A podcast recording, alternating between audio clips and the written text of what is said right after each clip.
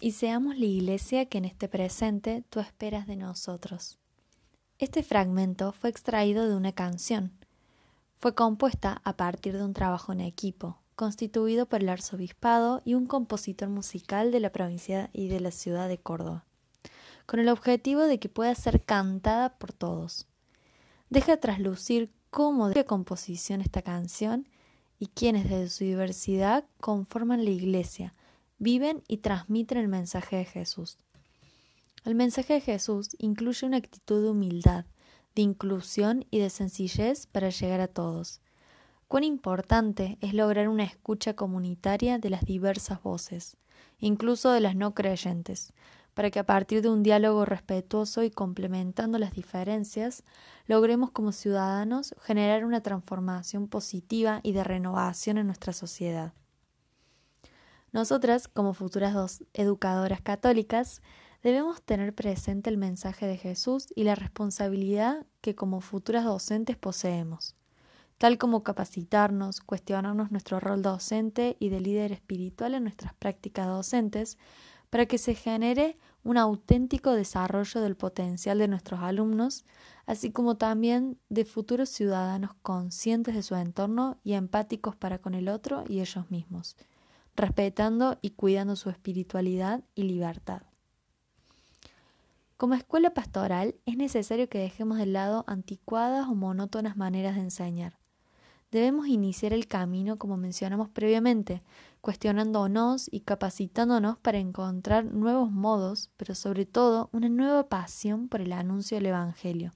que nos ayude a reflexionar y se convierte en el horizonte en el que convergen todas nuestras tareas. Y así alcanzar y transformar con la fuerza del Evangelio los criterios de juicio, los valores determinantes, los puntos de interés, las líneas de pensamiento, las fuentes inspiradoras y los modelos de vida de la humanidad. El liderazgo espiritual y la misión de evangelizar se desarrollan en un ambiente de adversidad. En la actualidad, las dificultades que se plantean se vinculan con cambios culturales en la sociedad.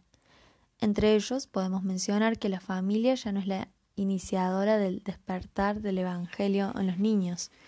porque se ha minimizado o ignorado la importancia del Evangelio en la agitada vida cotidiana.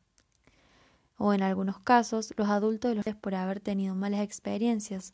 o haber atravesado un proceso de secularización han exiliado la espiritualidad de su consciente, delegando completamente la misión de evangelizar a los niños en las escuelas. Perdiendo estabilidad en este caso, la valiosa y necesaria participación de la familia en la vida, así como también en los valores y modelos de vida de los niños. Los líderes deben trabajar con estudiantes, los cuales se ven inmersos en un contexto que interactúa con ellos más en algunos casos contradiciendo al modelo de persona que se intenta transmitir, dificultando una real conexión con la religiosidad o incluso generando una actitud de rechazo hacia ella. Más allá de todos los obstáculos que se presentan, hoy en día en las escuelas, citando a Carmen Pellicer, puedo mencionar una frase que dice, no hay poder más grande que el del maestro en el aula. No hay responsabilidad más grande que la de educar, ni más bella tampoco. Yo estoy de acuerdo con la autora en esto y en tanto considero que liderar a un grupo es una experiencia muy enriquecedora en diversos aspectos y pensando en el mensaje del Evangelio, puedo relacionarlo en cuanto a la escucha comunitaria, a la acción para con el otro de manera desinteresada y también a la necesidad de formarse para poder dar lo mejor de cada uno, como educadores a nuestros estudiantes.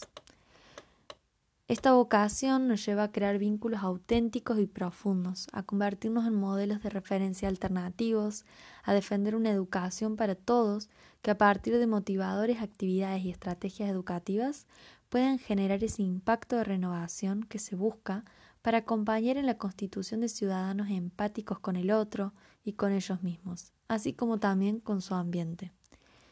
que tengan un,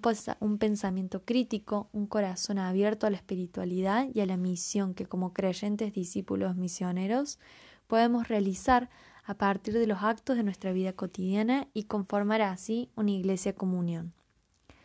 Puedo analizar a partir de las lecturas y del video que nos queda mucho camino por recorrer, pero que ya hemos iniciado a hacerlo. Para lograr todos estos grandes propósitos de renovación, tanto personal como espiritual, en cuanto a derribar antiguos prejuicios y dar lugar a nuevas significaciones de una iglesia de y para todos, una iglesia sencilla que motiva, que se adapta al contexto y cambia sus antiguos paradigmas, que festeja y valora la diversidad de las personas, así como también escucha sus voces. Una iglesia que construimos guiados por la fe en Dios, el Santo Evangelio y las esperanzas de una sociedad más justa para todos.